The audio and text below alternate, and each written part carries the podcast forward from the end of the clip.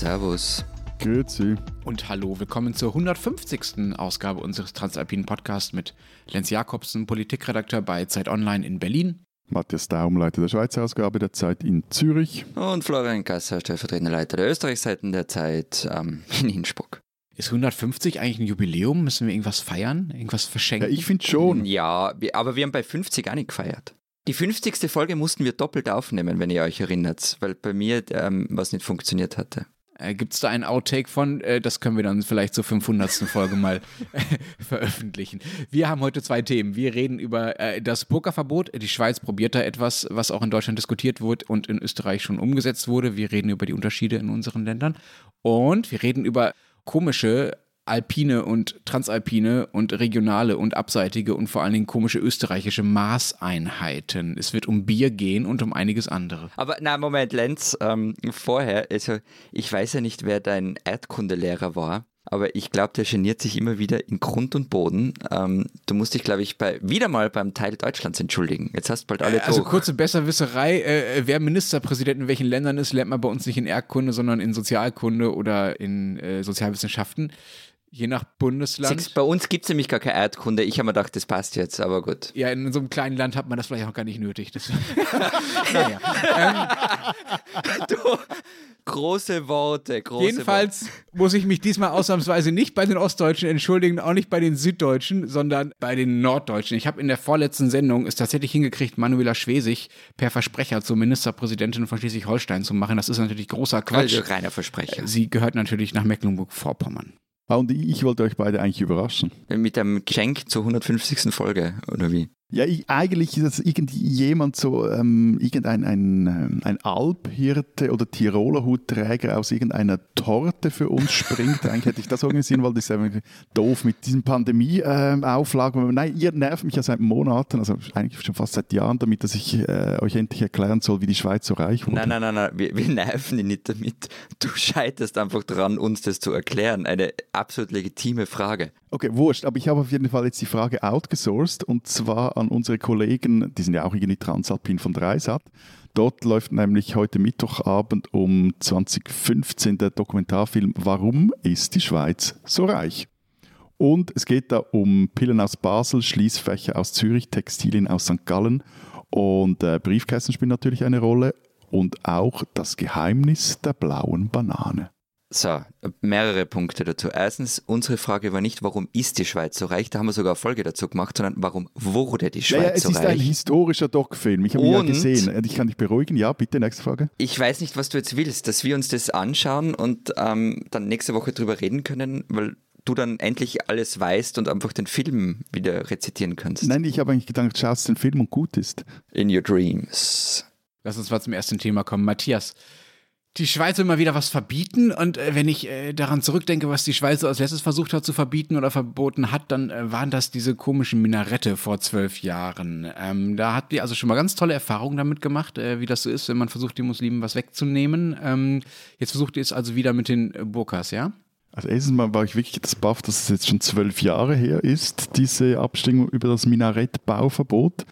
Ähm, aber klar, wir haben einmal ein Phantom erfolgreich bekämpft, jetzt versuchen wir es ein zweites Mal. Also immerhin haben wir hierzulande vier Minarette und genau 37 Burka- und Niqab-Trägerinnen. Wahnsinn. Äh, wie kommt es dazu, dass ihr für diese 37 Personen äh, eine extra Initiative gestartet habt? Ja, also äh, hinter dem Minarettbauverbot und dem Burka-Trageverbot ähm, steht dasselbe rechtsaußenstehende Egerkinger Komitee. Das ist benannt nach einem Dorf an der Autobahn 2. Ähm, und dieses Dorf, kleiner Fun Fact, hat sich wiederholt öffentlich dagegen gewehrt, dass dieser Anti-Islam-Verein seinen Namen benutzt, aber genützt hat es nichts. Auf jeden Fall reichen diese Kulturkämpfer eine Volksinitiative jetzt ein, welche fordern, entschuldige, jetzt muss ich da den, den Originaltext vorlesen, Niemand darf sein Gesicht im öffentlichen Raum und an Orten verhüllen, die öffentlich zugänglich sind oder an deren grundsätzlich von jedermann beanspruchbare Dienstleistungen angeboten werden. Das Verbot gilt aber nicht für Sakralstätten. Und dann niemand darf eine Person zwingen, ihr Gesicht aufgrund ihres Geschlechts zu verhüllen. Und dann kommen die Ausnahmen, Gesundheit, Sicherheit, klimatische Bedingungen und einheimisches Brauchtum. So, also eben, vielleicht steht bald in unserer Bundesverfassung eine Kleiderordnung. Hintergrund, ja, Bitte? Darf ich da ganz kurz mal reinkrätschen? Ich bin ja ähm, ausgewiesener Experte für politischen Unsinn jeglicher Art. Qua Abstammung quasi. Und genau. Und also, das, was ihr jetzt da plant, ist das ein richtiges Burka-Verbot, also in ein Gesetz, in dem steht, wir verbieten das Tragen von Burka und Niqab, oder ist es das, was wir in Österreich haben, nämlich ein Verhüllungsverbot, also ein Gesetz, in dem die Wörter Islam und Religion gar nicht vorkommen, weil das wäre ja pfui, pfui, pfui, das wäre ja ähm, Religionsdiskriminierung, das wollen wir nicht, das machen wir nicht, das geht ja nicht. Ähm, deshalb machen wir eben so ein Verhüllungsverbot. Jeder weiß, was es ist, dass es nämlich ein Burka-Verbot ist, aber wir nennen es halt anders zwei Dinge dazu. Wir, wir, machen ja nicht einfach nur oder wollen ja nicht nur einfach ein Gesetz erlassen, ja, Verfassungsgesetz. wir wollen die Verfassung ändern. Also es, wir haben dann eine Kleiderordnung in der Verfassung drin. Ja, so, das okay. zum ersten. Und zum zweiten, nein, natürlich nicht. Also wenn du da Burka oder Niqab oder äh, weiß Gott was reinschreiben würdest, dann äh, wäre das natürlich klagbar, käme auch nicht durch. Ähm, das Sapperlot. Nein, aber nein, nein, wir machen es gleich wie ihr. Also ja, okay. Verhüllungsverbot. So. Mhm. Aber darf ich nochmal äh, zurückkommen auf diese Zahl? Ich habe die noch nicht ganz verdaut, ehrlich gesagt. Es gibt 37 Burka-Trägerinnen in der Schweiz. Äh, warum ein Gesetz für die? Ich meine, das ist doch, es muss doch, das kann doch den Aufwand eigentlich nicht wert sein. Das kann doch nur Symbolpolitik sein. Ja, also erstens mal noch kurz eine Bemerkung. Zur Zahl, die klingt auch in meinen Ohren etwas absurd, dass das wirklich so 37 sind. Das, auf diese Zahl kommt auf jeden Fall ein, ein, äh, ein äh, Islamforscher der Uni Luzern. Es gab mal Schätzungen, dass es ähm, vor ein paar Jahren, dass es mehr sind, da, da sprechen wir das um die 100, aber nichtsdestotrotz, dein Argument bleibt das gleiche. Und die meisten, die sehr wahrscheinlich hierzulande einen Nick abtragen, das sind Touristinnen aus dem arabischen Raum die ja zurzeit hierzulande auch keine Ferien machen können oder fast das auch nicht tun. So, aber wieso? Äh, ja, Symbolpolitik, ja, klar.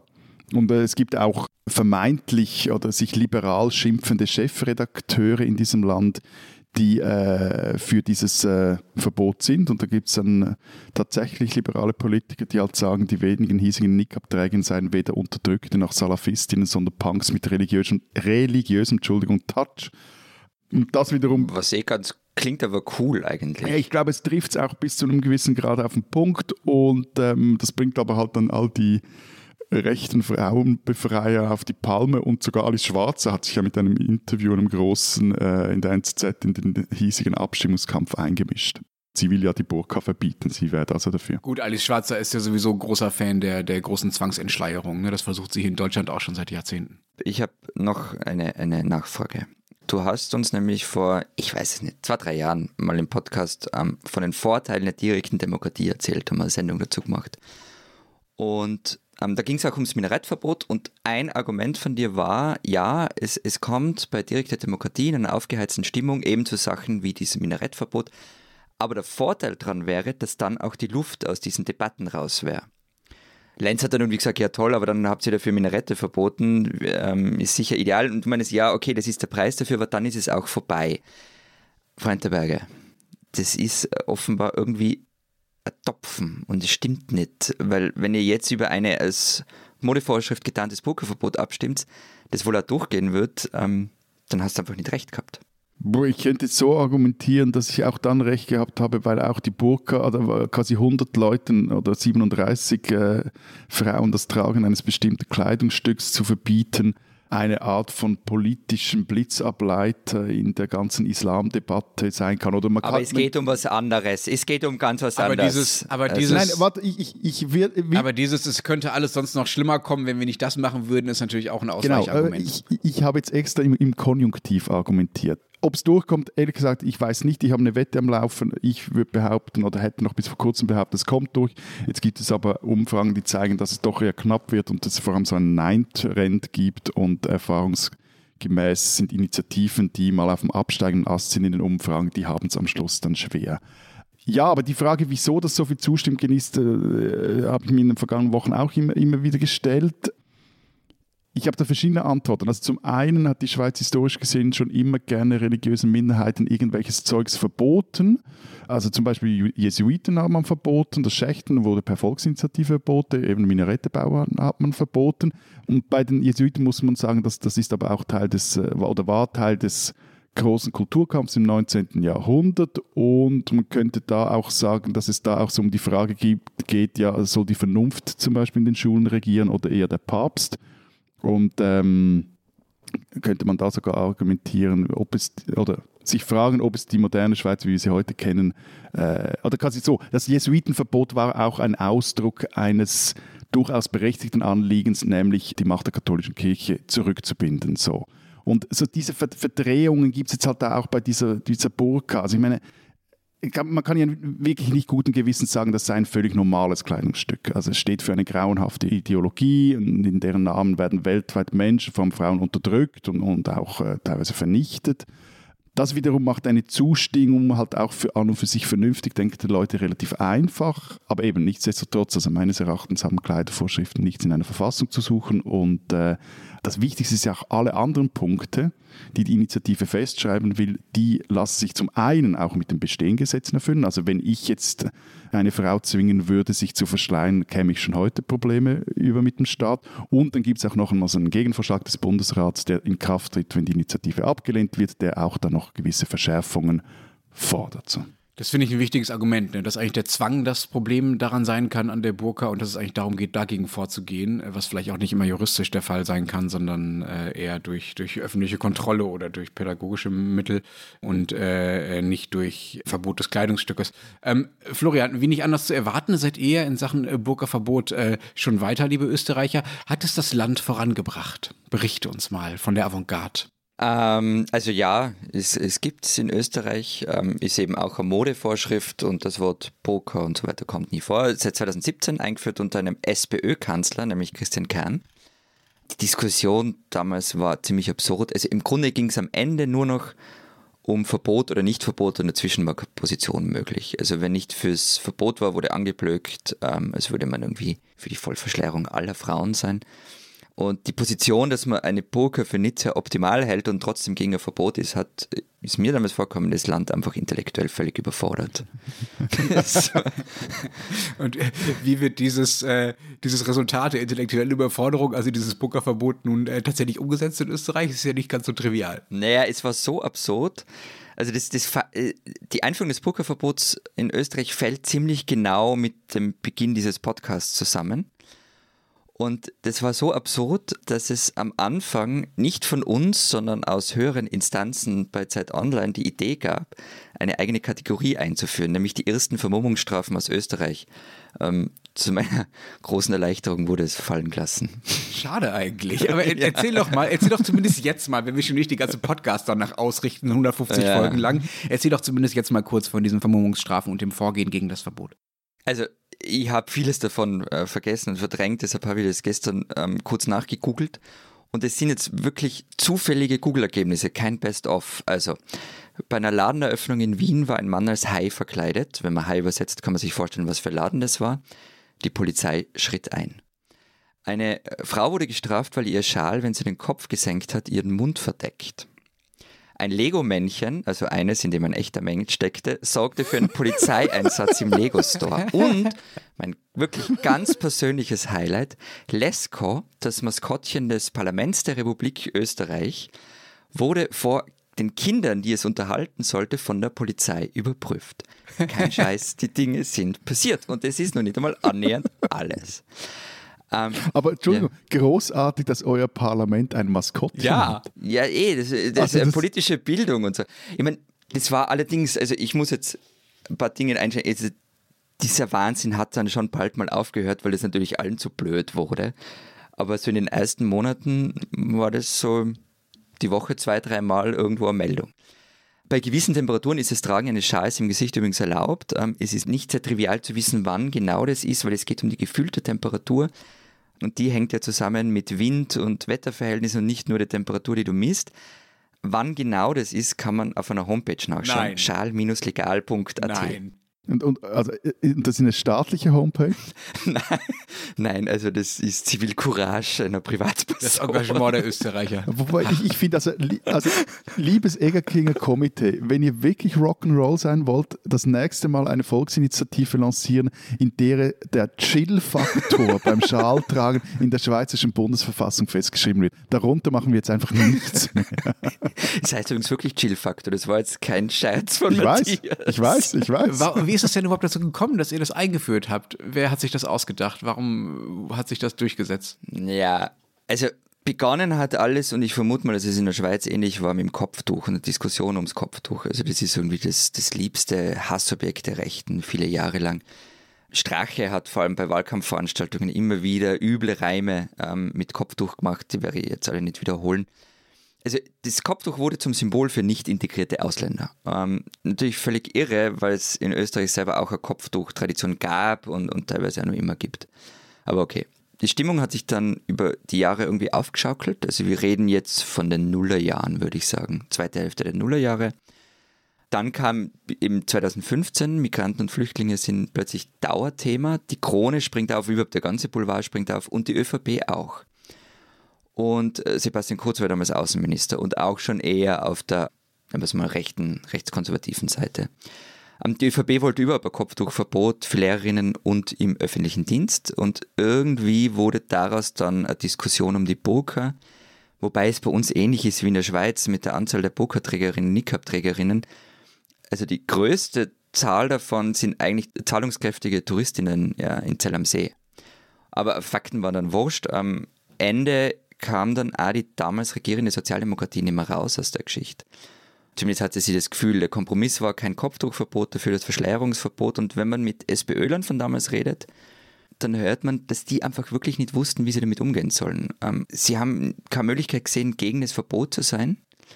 Und es hat dazu geführt, dass Christian Kern, damals roter Bundeskanzler, in einem sogenannten Stammtischvideo von der guten Nachricht gesprochen hat, dass dieses Verschleierungsverbot jetzt kommt. Es, es war ziemlich irre. Aber sag mal jetzt, also bei euch gibt es dazu gar keine Diskussion? Oh, doch, doch, doch, doch, doch. Äh, Das kommt ja auch immer mal wieder auf, aber bisher ist es sozusagen im äh, rechten Flügel der Union versandet. Alle anderen hielten das äh, eher für egal. Ne? Auch bei uns äh, gibt es jetzt äh, nicht viel mehr äh, Burka-Trägerinnen äh, als bei euch. Und bei uns gibt es noch nicht mal besonders viele touristische Orte, an denen ausländische Burka-Trägerinnen sich rumtreiben wollen. Jetzt gibt es allerdings einen sehr konkreten Fall in Hamburg. Dort hat eine Schülerin, die zum Islam konvertiert ist, erfolgreich darauf geklagt, gegen die Schule, also gegen die Schulbehörde, mit Burka in den Unterricht gehen zu dürfen. Ne? Und das wiederum hat dann bei der Landesregierung dazu geführt, die übrigens aus Sozialdemokraten äh, und Grünen besteht, das jetzt äh, per Gesetz verbieten zu wollen. Also Sozialdemokraten für Burka-Verbote sind, kenne ich eigentlich nur aus Österreich bislang. Aber dass bei euch die Linken offenbar dafür sind, Naja, wer die Hamburger Respekt. SPD etwas kennt, würde eigentlich nicht mehr auf äh, die Idee kommen, sie noch irgendwie als links einzuordnen. Aber ja, stimmt. Es Ach so, eh Österreich, Es ja stimmt, gut. es sind nicht nur die Konservativen, die momentan dafür sind, auch in Baden-Württemberg, wo ja die Grünen sogar äh, den Regierungschef stellen. Und in Schleswig-Holstein, wo sie auch mit regieren, plant man äh, ein Verbot äh, von Burkas im, in Schulen. Ne? Darum geht es. Ähm, und es war der Bundesvorsitzende Robert Habeck selbst, der für die Grünen da klargestellt hat, äh, wie die Partei dazu zu stehen hat. Er sagte, das Tragen von Niqab und Burka ist für mich und alle in meiner Partei ein Symbol für die Unterdrückung von Frauen. Okay, aber jetzt trotzdem schnell. Also zuerst pöbelst du rum, irgendwie da Helveten und ihre Symbolpolitik, dann, dann watschst du die Österreicher ab und Nee, es jetzt ist- gestehst du, dass es bei euch eigentlich genauso aber er zu sieht und sich her sicher nicht als Hamburger, das sind Norddeutsche, Ich die habe er ich hab überall. Feinde. Ich bin heimatlos in meinem eigenen Land eigentlich mittlerweile durch diesen Podcast, durch meine Fehler. Nein, also es gibt schon noch Unterschiede zwischen dem, was in Österreich gilt und was in der Schweiz diskutiert wird und dem, was in Deutschland diskutiert wird. Es geht hier ja nur um ein Verbot in Schulen, ne? also nicht im gesamten öffentlichen Leben. Und dort finden es viele nun mal besonders wichtig, dass man sich ins Gesicht gucken kann. Und das kann ich auch zum gewissen Grade nachvollziehen. Das ist ja was anderes als unter Fremden auf der Straße. Und der wichtigste Unterschied ist, äh, dass wir hier auch schon seit 20 Jahren äh, darüber streiten, ob Lehrerinnen eigentlich Kopftuch im Unterricht tragen dürfen. Das ist die eigentlich große Frage. Dazu gibt es auch schon Verfassungsgerichtsurteile äh, und das ist eigentlich der wichtigere Streit bei uns als dieser eher symbolpolitische um Burkas oder nicht in Schulen oder im öffentlichen Leben. Aber das ist vielleicht auch ein anderes Thema. Ja, also äh, Kopftuch und Schulen, das ist äh, wirklich ein eigenes Thema, wird bei uns immer heftig diskutiert. Seltsamerweise geht es dabei aber nie um katholische Ordensfrauen. Ganz merkwürdig, ganz merkwürdig. Diesen Österreicher sollten Sie kennen. Als Teenager war er Punk und hat aus Protest gegen den Kapitalismus öffentlichkeitswirksam in einem McDonald's gekotzt. Später wurde er eine Art Rockstar in New York, Produzent von Tokotronic in Hamburg, Mitglied der Goldenen Zitronen und DJ. Heute ist Hans Platzkummer, von dem hier die Rede ist, hauptsächlich Schriftsteller. Seine New Yorker Band HP Zinke ist legendär. Sie war fixer Bestandteil der Szene an der Lower East Side, spielte mit Sonic Youth und der John Spencer Blues Explosion, war mit Nirvana auf Tour und löste sich dann aber irgendwann doch auf. Da war Platzkummer gerade erst Mitte 20. Mittlerweile lebt der gebürtige Innsbrucker in Vorarlberg und Wien. Seine Bücher sind mehr als das Alterswerk eines früheren Musikers. 2016 war er für den Deutschen Buchpreis nominiert. Mitte März erscheint nun sein neuer Roman Bogners Abgang, der sich die Frage stellt, was Schuld ist und wer überhaupt schuldig ist. Auf den aktuellen Österreich-Seiten habe ich mit ihm über seine Kunst und seine Kapitalismuskritik gesprochen, über die Flucht vor der Heimat und er hat erzählt, wie froh er ist, als Musiker zwar berühmt, aber nie ein Star geworden zu sein. Trotzdem ist ihm der Ruhm früher zu Kopf gestiegen. Es sei nämlich kein gesunder Zustand und er sei auch glücklich, dass er überlebt habe, im Gegensatz zu vielen Freunden und Kollegen wie etwa Kurt Cobain. Hans Platzkummer, ein Österreicher, den man kennen muss.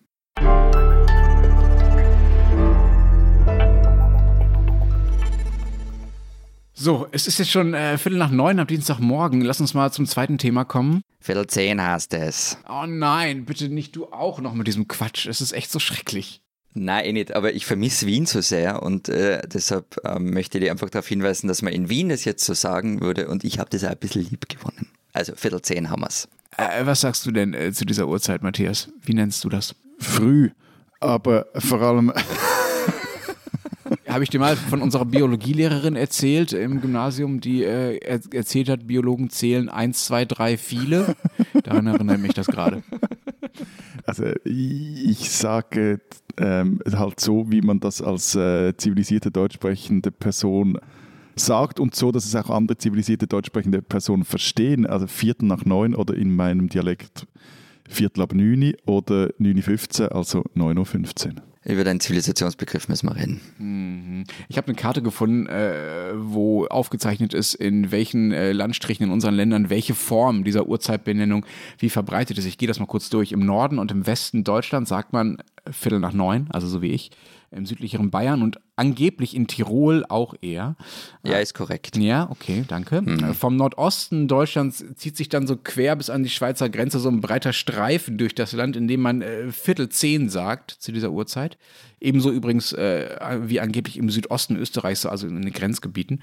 Dann gibt es in der Schweiz äh, noch die Form Viertel ab neun, was ich noch einigermaßen verständlich finde für Viertel nach neun. Ja, das, das, das war jetzt das Viertel ab neun. Genau, das, das, das geht noch, das kriege ich noch in meinen Kopf. Und in Österreich aber dann auch die Form Viertel über zehn, was ich wirklich nur noch als wirklich mutwilligen österreichischen Angriff auf die Logik der deutschen Sprache interpretieren kann. Die Formulierung finde ich toll. Ähm, also das honoriere ich, ähm, das respektiere ich und es ist schön. Mutwilliger Angriff auf die Logik der deutschen Sprache. Und ich finde, das beschreibt eigentlich alles, was das Österreichische vom Deutschdeutschen unterscheidet, recht gut und ich nehme das auch so hin. Passt gut. Gut, tschüss. Aber haben wir, haben wir schon, wir haben noch gar nicht über das Dreiviertelzehn gesprochen, sagt sie das? Wie, nein, und ich verstehe es auch nicht und ich weiß nicht, was es bedeutet mm. und wieso. Es ist eine Dreiviertelstunde auf zehn vergangen. Ja, aber nochmals, aber, das bedeutet. Nein, aber, und übrigens, das war gestern in ZDF heute auch Thema. Das wurde genauso gesagt. Ich war unglaublich glücklich. Ähm, die deutsche Twitterier übrigens weniger. Gibt es denn in euren Ländern eine hochsprachliche Version, auf die man sich so einigt? Also so eine Art Schriftversion der Uhrzeiten? Also Viertel zehn, glaube ich, würde man jetzt nicht schreiben, außer man lässt einen Roman in, in Wien spielen oder auch in einem journalistischen Text, wo es halt um eine Reportage, um Alltagsszenen geht. Aber Dreiviertel zehn, glaube ich, schon eher. Aber, aber wieso? Also wieso? Nein, ich bin wirklich Team Lenz, mutwilliger Angriff auf die Logik der deutschen Sprache. Wieso? Wie ist es im Schaufen S? Braucht niemand. Doofes Sonderzeichen. Ich muss immer meine Tastatur umstellen. Nerv. Nein, aber wieso? Also wieso so kompliziert? Warum nicht? Because we can. Na, es gibt ja schon innere Logiken unter den jeweils, jeweiligen Uhrzeitbenennungen. Ne? Also das, dieses schreckliche Dreiviertel und Viertel, äh, was der Florian uns gerade äh, schmerzhafterweise vorgestellt hat, das ist halt die Logik, dass man äh, die schon abgelaufene Zeit der schon angebrochenen Stunde benennt, wenn ich es richtig verstehe. Ja? Lenz, du machst eh, du führst eh Buch darüber, bei wem du dich dann nächste Woche alle entschuldigen musst. Äh, Zu Beginn der Sendung. Was falsch? Nein, einfach so grundsätzlich, du Dreiviertel so zehn beleidigst. heißt, ein Dreiviertel, ein, ein Dreiviertel der zehnten Stunde ist vergangen. Nein, einfach so, wen du da beleidigst, aber okay. Ja, ja, na gut. Also, äh, Uhrzeitfanatiker bitte an alpen.zeit.de. Ähm, Uhrzeiten sind ja aber nicht das Einzige, wo wir äh, irgendwie anders messen. Florian, du hast uns ein kleines Quiz aus Wien mitgebracht. Ja, das ist total super. Ich habe das auf der Facebook-Seite vom Café Korb in Wien gefunden. Es geht um Wiener Maßeinheiten. Ich würde das jetzt gerne ein bisschen abfragen hier. Ja, los. Also, was heißt ums Verrecken? Vielleicht ein anderer Ausdruck für die Distanz zum äh, Wiener Zentralfriedhof. Ihr habt es ja so mit, mit Tod Ja, und so. ich mag die Herangehensweise, aber na, es heißt ähm, knapp. Also sozusagen die kleinste Wiener Maßeinheit. Dann ein Arsch voll. Aschvoll. Vielleicht ein Sch mit Schnaps gefüllter Aschenbecher? Eh, Zugang gefällt mir wieder, aber na, es heißt einfach ziemlich viel. Ums Arschlecken. Ihr seid eher analfixiert, oder? Also ich Ja. weiß jetzt auch nicht, was ich sagen soll. Also im Grunde sind wir da wieder beim Verrecken. Ähm, ein Hupfer. Ah, das kenne ich. Das ist sowas wie so ein Betthupferl, oder? So heißt das, glaube ich, in Süddeutschland. Also noch so ein, so ein kleiner Snack vorm Schlafen. Nicht schlecht, es geht aber eher um so einen kurzen Sprung rauszugehen. Also gehen wir einen Hupfer in den Park oder ins Gasthaus. Ah, Nicht viel. Na gut, das klingt jetzt sehr nah am Deutschen. Ich würde einfach sagen, nicht viel oder vielleicht eher umsonst, so im Sinne von da nichts für, Ja, irgendwie sowas. Wenig bis nix. Ein Wengerl. Ja, Das ist einfach ein bisschen ein wenig. Spitze. Und dann habe ich noch eine wichtige Sache. Ähm, ich bin mir nicht, ja, hat das nichts mit Maßeinheiten zu tun, aber es fällt mir gerade ein. Ähm, und ich weiß nicht, ob wir uns darüber schon mal unterhalten haben, was ein Fluchtachterl ist. Oh ja, das weiß ich. Das ist das, was man noch trinkt, wenn man eigentlich schon so tut, als müsste man jetzt wirklich tatsächlich mal los. Also nach Hause. Genau. Ich sehe schon Profi. Ihr kennt ja sicher, das letzte Bier ist immer eine schlechte Idee und äh, weil das so ist, hängen wir an das eh schon schlechte Bier noch ein Achtel Rotwein dran, dass man dann eher rasch das langsam runterkippt und Kopfweh am nächsten Tag soll sich halt auch richtig rentieren. Auch da mag ich die Herangehensweise, ja. Ja, das ist super. Polo Hofer hat darüber äh, auch ein, ein Lied mal geschrieben. Einen nehmen wir noch. So ein Absacker. Wobei wir wir dafür ja gerne, wenn denn die Beizen endlich verdammt nochmal wieder offen hätten, äh, lieber ein Herrgöttli bestellen. Ja, wobei ich glaube, es gibt einen Unterschied zwischen Absacker und Fluchtachterl, weil das Fluchtachterl kommt nach dem Absacker. Wobei, ich bin mir jetzt nicht sicher, ob das mehr über mich erzählt als über die Sprache. Aber ja. Aber noch nicht. Also das Fluchtachtel ist so die, die Potenzierung der Ja, bartechnischen das bestellst zum Zahlen noch dazu. Du sagst, du, du, du rufst halt die Rechnung bitte oder Zahlen bitte und nur fünf Fluchtachterl. Gibt es auch ein Wort für das Bier, das man sich bestellt, wenn man Pizza holt und darauf wartet, dass sie fertig wird? Hm, wüsste nicht. Hm, schade. Vielleicht können wir mal noch eins erfinden oder jemand unserer Hörer. Gibt es denn sozusagen auch ernsthafte Maßeinheiten, die sich unterscheiden zwischen unseren Ländern? Nö. Also wir haben ja alle das metrische System und seit Pulp Fiction wissen wir, dass ähm, es deshalb andere Burgerbezeichnungen in Europa gibt wie in den USA. Aber ansonsten fallen mir nicht nur, mir fallen unterschiedliche Biere ein, also halbe Krüger, Seitel, Pfiff und so weiter, aber das hast du wahrscheinlich nicht gemeint. Wobei Bier ist sehr ernsthaft. Also ich meine, ein Herrgöttli, ob ich jetzt ein Herrgöttli oder eine Stange, einen Humpen oder einen Kübel, eine Flöte, eine Rugeli oder ein Stüpper äh, bestelle, das kommt durchaus drauf an. Ich habe nichts verstanden. Nichts. Sind das tatsächlich alles verschiedene Größen oder äh, Es sind verschiedene Größen, aber aus verschiedenen Landesteilen. Also so quasi Mainstream ist die Stange. Das habe ich schon mal getrunken in Zürich, oder? das ist 02 oder 03 oder was ist das? 03. 03. Ja, das ist so das, das, das äh, 0815 Maß, also eben nicht eine Maß, sondern eben eine Stange, ist so das äh, normale Bierglas, das du hier erhältst. Und das Herrgöttli, das ist da eben, das ist so dann 0,2, noch so ein kleines. Äh, Humpen ist ein, ein großes, also eher Richtung Maß, etwas kleiner, eher 0,5. Auch, glaube ich, ein Chübu, das ist äh, aus dem Bernbiet. Und äh, Stüpper ist, glaube ich, auch aus dem Friburgischen. Ähm, Ja, was ist ein Stüpper? Groß, Ja. klein, mittel? Ich glaube eher groß, aber da bin ich jetzt ehrlich gesagt, also ich brauche das nicht, aber das ähm, Okay. also schon zum Trinken, aber nicht als Begriff. So, das, Ich habe ja noch eine ganze Liste alter deutscher Maße gefunden, die leider wohl alle nicht mehr in Benutzung sind, was sehr schade ist. Äh, lohnt sich wirklich, äh, das mal nachzulesen. Gibt es bei Wikipedia teils äh, tolle Sachen dabei. Ein Viertel war beispielsweise mal eine Maßeinheit für Eier, und zwar ein Viertel gleich 25 Eier. Und wisst ihr, was eine Kiepe ist? Das ist mein Lieblingsbeispiel. Noch nie gehört. Also eine Kiepe, das sind 30 Stiegen, was wiederum Holzkisten sind, in denen jeweils 20 Schollen drin liegen. Das Ganze gilt aber nur, also diese Maßeinheit, in Lübeck. Was, also das sind 600 Schollen demnach, aber nur wenn sie in 30 Holzkisten verpackt sind. Ich kann nicht so schnell rechnen. 20 mal 30, ja, das sind 600. 600 Schollen, aber genau in dieser Verpackung, ja, so verstehe ich es zumindest. Genau, also wenn, sie, wenn ich 600 Schollen in 40 Holzkissen tue, dann ist es keine Kiepe mehr. Das müsstest du mit den Lübeckern aus dem 18. Jahrhundert verhandeln, aber ähm, so habe ich es verstanden, ja. Aber Entschuldigung, also Scholle wie Fisch. Scholle wie Fisch, ja. Äh, nicht wie Grundstück oder Immobilien, falls du das jetzt Ja, denkst, ja, ja, lieber ja, ja, Schweizer. ja, ich wollte nur. Ja, aber eben, aber also ich habe mich da ein, ein klein bisschen eingelesen. Also es ist ja richtig verwirrend. Also, oder sind, die sind ja richtig verwirrend, diese historischen Maßeinheiten. Da gab es also bis so vor das 19. Jahrhundert gab es da in der Schweiz nicht nur in den einzelnen Kantonen verschiedene Maßeinheiten, sondern teilweise auch noch innerhalb den Kantonen gab es verschiedene Maßeinheiten und dann im, im 19. Jahrhundert wurde dann das irgendwann mal allen etwas, also nicht, mehr- eben nicht allen, aber einigen, die das sagen haben, zu blöd und es gab so richtigen Streit ums richtige Maß. Also nach der Bundesstaatgründung 48, 1848, da wurde ein Konkordat eingeführt und mit dem dann die Kantone eigentlich verpflichtet werden sollten, ihre unterschiedlichen Maße zumindest mal ins metrische System umzurechnen, damit das Zeugs irgendwie vergleichbar wird. Da machten aber dann nicht alle mit, weil die einen schon aufs Metrische umgestellt haben die anderen wollten irgendwie nicht. Das Tessiner Westschweiz allem die Urner stellten sich quer und äh, es dauerte dann doch bis äh, Ende des, äh, gegen das Ende, zweite Hälfte 18, 19. Jahrhundert, bis das dann vereinheitlicht wurde. Ja. Also an dieser Stelle bricht kurz der Volkswirt in mir durch, äh, der ja mal Ökonomie studiert hat und sagt, ich freue mich einfach wahnsinnig darüber, dass es unseren Vorfahren irgendwann gelungen ist, diese Zentralisierung durchzusetzen und damit diese unfassbare Senkung von Transaktionskosten. Ich meine, wie, sch wie schlimm wäre das, wenn ich jedes Mal, wenn ich eine Scholle in Lübeck kaufen müsste, erst 35 äh, Gespräche darüber führen müsste, wie viel ich eigentlich meine, wenn ich fünf Stück kaufen will. Na wieso, das ist ja geklärt, 600 Schollen. Ja, nun, nein, aber dann, dann, dann wird es erst richtig äh, kompliziert. Was Florian, wenn wir uns das nächste Mal sehen, kochst du uns bitte ein Essen mit 600 Schollen. was machst du mit diesen 600 Fischen?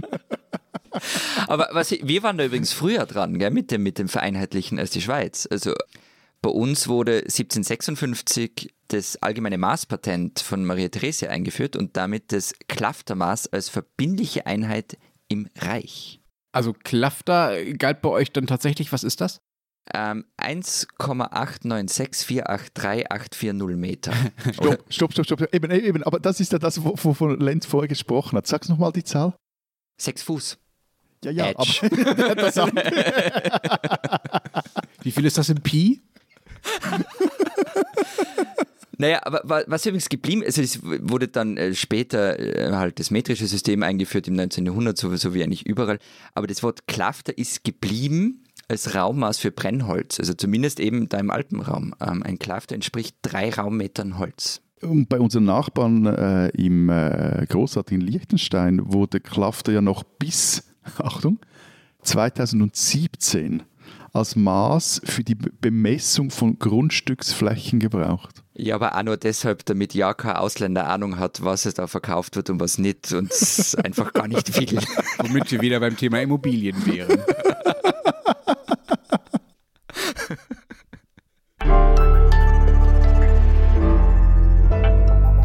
Die spinnen, die Deutschen. Kommen wir zum eigentlichen Highlight dieser Sendung. Peter Schubert ist 52 Jahre alt, lebt im oberfränkischen Hallandorf und ist Deutschlands Puzzlekönig. So zumindest heißt die Website, auf der Schubert seit einigen Jahren von seinem Hobby berichtet und auch viele Medien berichten über Schubert. Zum Beispiel deshalb, weil Schubert gerade das größte serienmäßig produzierte Puzzle der Welt fertiggestellt hat. Haltet euch fest, 54.000 Teile. Schubert durfte dafür in den Sitzungssaal des Rathauses umziehen, wo er schon Stammgast ist, sonst wäre einfach nirgendwo Platz für dieses Riesenpuzzle gewesen, das natürlich viele, viele Meter äh, lang und breit ist. Der Süddeutschen Zeitung hat er jetzt erzählt, wie ernst er es mit dem Puzzeln seit mittlerweile vielen Jahren meint. Er habe seinen Schlaf halbiert, erzählt er, auf nur noch vier Stunden täglich, denn arbeiten muss er zwischendurch auch noch. Das geht gut, sagt Schubert. Für das neue Projekt mit 54.000 Teilen habe ich jetzt zu jeder Tages- und Nachtzeit gepuzzelt. Ich stelle den Wecker auf eins in der Nacht und puzzle am Wochenende auch mal 13 oder 14 Stunden. Allerdings hat Schubert mit dem Puzzeln auch Schreckliches erlebt. Jetzt gerade wieder. Bei seinem 54.000 Teile Puzzle fehlte am Ende ein Teil. Er hat drei Tage lang gesucht. Zitat. Ich habe die Möbel verrutscht. Ich habe den Beutel vom Staubsauger aufgeschlitzt. Jeden Strohhalm habe ich zu ergreifen versucht. Nichts.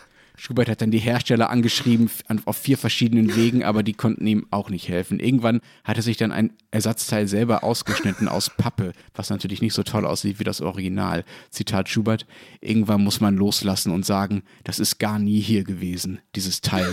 Man sucht sich sonst tot. Ich habe mir gesagt, die letzte Instanz ist der Staubsaugerbeutel. Da ist es nicht. So. Und dann war es das eben. Ich als Hobbypuzzler, der sich gerade mal an tausend Teile wagt, bewundere Schubert natürlich einerseits sehr, andererseits werde ich wirklich schlimme Albträume von seiner Puzzleteilsuche haben. Peter Schubert, ein Deutscher, der sehr liebenswert spinnt.